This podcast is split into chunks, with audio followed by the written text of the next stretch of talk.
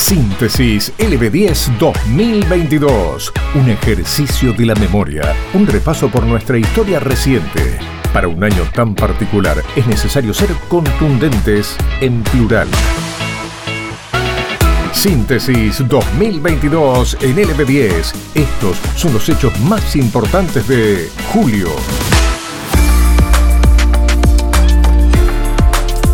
Al mes de julio lo comenzamos con una visita de lujo en LB10. Aida Kebelmacher, que fue jueza de la Suprema Corte de Mendoza entre los años 1984 y 2010, visitó a Marcelo Torres en opinión, analizó uno de los temas que tocó el gobernador Rodolfo Suárez en su discurso en la apertura de sesiones ordinarias, la reforma de la Constitución de Mendoza, pero en el medio de la charla ella también se refirió a la forma que tienen de actuar los jueces y al funcionamiento de la justicia en general. Escucha lo que decía acerca de estos temas.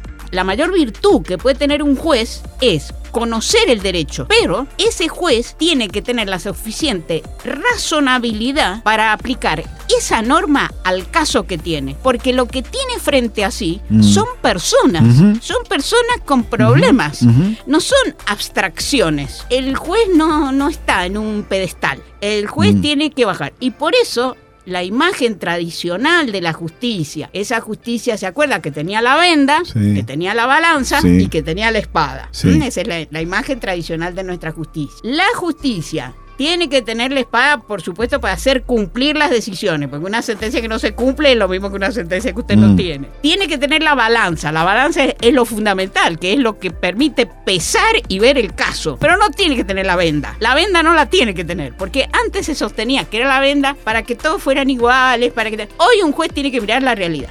Es para resaltar que por aquellos días, en una nota a Diario El Sol, que Melmacher había hablado sobre la imagen que tiene la justicia. Aseguró en aquel entonces que hay símbolos, imágenes que inciden en esa credibilidad y ejemplificó con el caso de Teresa Day, la última integrante de la Suprema Corte de la provincia que juró en la sede del Poder Ejecutivo y no en la del Poder Judicial, como es habitual esa imagen, dijo, un poco que contribuye a sembrar dudas acerca de la imparcialidad del Poder Judicial. El mes de julio también estuvo marcado por un hecho, el femicidio de Agustina Trigo en San Martín. El miércoles 6 de julio, a primera hora de ese día, en el interior de un galpón abandonado del distrito de Buenorden, se confirmó el hallazgo del cuerpo sin vida de esta joven de tan solo 22 años. Estaba desaparecida desde el domingo 3 de julio por la noche, luego de que saliera de su casa en dirección a una supuesta entrevista de trabajo. Por el caso, fue detenido e imputado Diego Caballero, de 35 años, un ex convicto con antecedentes penales. Y otro hecho que resaltó en el séptimo Moes fue el caso del atropello a 23 personas en la puerta del Teatro Plaza. Habían ido a ver eh, la obra de teatro de Soledad Silveira y Verónica Ginás llamada Dos locas de remate, donde 15 personas tuvieron que ser internadas y 3 resultaron con heridas de gravedad. Aldo Díaz, el cual padece una incapacidad motriz, era el conductor del vehículo. En septiembre, el primer juzgado vial de Godoy Cruz lo sancionó con una multa de 125 mil pesos y además quedó inhabilitado para conducir durante los próximos seis meses. Se trató de una pena administrativa mientras siguió adelante la causa penal que lo tiene imputado por lesiones culposas graves y también lesiones leves culposas, todo en concurso real. El día después al hecho, Soledad Silveira habló del caso y nosotros lo recordamos de esta manera. Eh, se metió un auto, eh, lo manejaba un discapacitado, parece, eh, atropelló a toda la gente que nos estaba esperando. Fue la cosa más espantosa que nunca me imaginé ver algo así, porque además nosotros salimos, nos quedamos con los dueños del teatro haciendo la foto y eso fue lo que nos salvó, porque si no hubiéramos estado ahí con la gente y sacándonos la foto y firmando, una noche gloriosa, maravillosa y termina con esta tragedia que no no podemos creer. Parece que el chofer era un discapacitado, pobre, y bueno, él decía, no lo hice a propósito, no, lo hice porque la gente lo, lo quiso agarrar, ¿viste? Síntesis LB10 2022 no sumamos noticias, contamos historias. Estamos en julio con el fresquito de las temperaturas. Comenzaba también justamente el tema de las tarifas.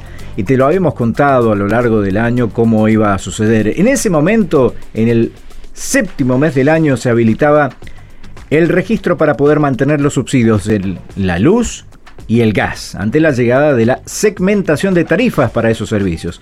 La inscripción se hizo a través de un registro que creó el gobierno en el cual vos tenías que inscribirte para poder mantener los subsidios.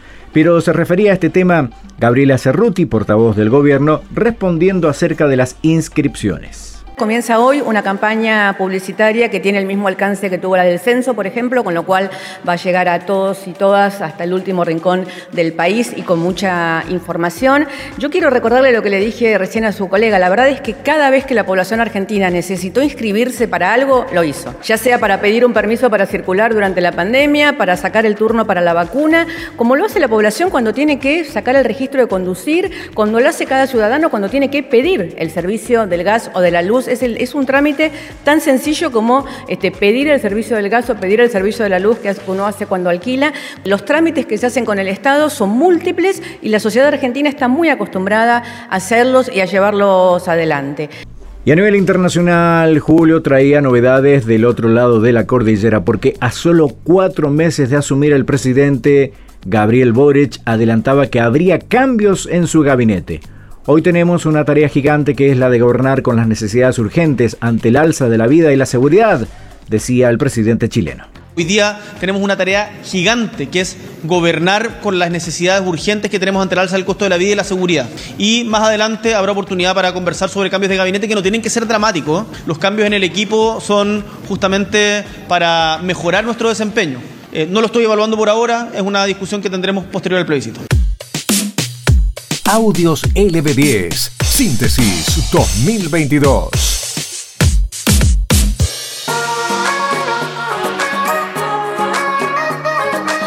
Y así como febrero es el mes del ciclismo en nuestra provincia, julio está marcado por el clásico Santo Patrono Santiago de Turf, uno de los eventos más importantes a nivel deportivo que se desarrolla cada año aquí en nuestra provincia. Y fue Constanzo, el zaino sanjuanino, guiado por Joaquín Luna, quien se impuso en la clásica prueba y la más importante de todo el oeste argentino. Una ventaja más que importante y con comodidad sacó este Zaino sanjuanino en el final con eh, el estudio de los Sanjua y de esta manera se quedó con una victoria impactante ante cerca de 30.000 personas que asistieron aquel día a la edición número 67 del clásico Santo Patrono Santiago de Turf que se desarrolló como de costumbre en el hipódromo provincial. 50 metros Balico, siempre el 2 Costanzo, la vanguardia pocos metros, el 2 Costanzo con la mota de Joaquín Luna, se adjudica el clásico Santo Patrono Santiago, Copa Canal 9 y cruzaron el disco.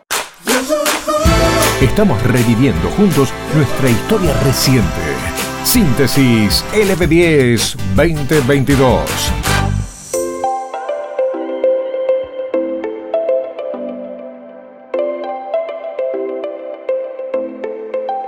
En 2022 se profundizó una tendencia que comenzó en el 2021. La explosión de cantantes argentinos en el exterior la avanzada de la música urbana logró profundizar esa onda expansiva con nuevas colaboraciones. Si hubiese que ponerle nombre propio a esta tendencia, el de Bizarrap es el que mejor le queda. En el séptimo mes del año y de la mano del español Quevedo, Bizarrap se convirtió en el artista argentino más escuchado del mundo, según Spotify, con esta canción, la Music Session Volumen 52.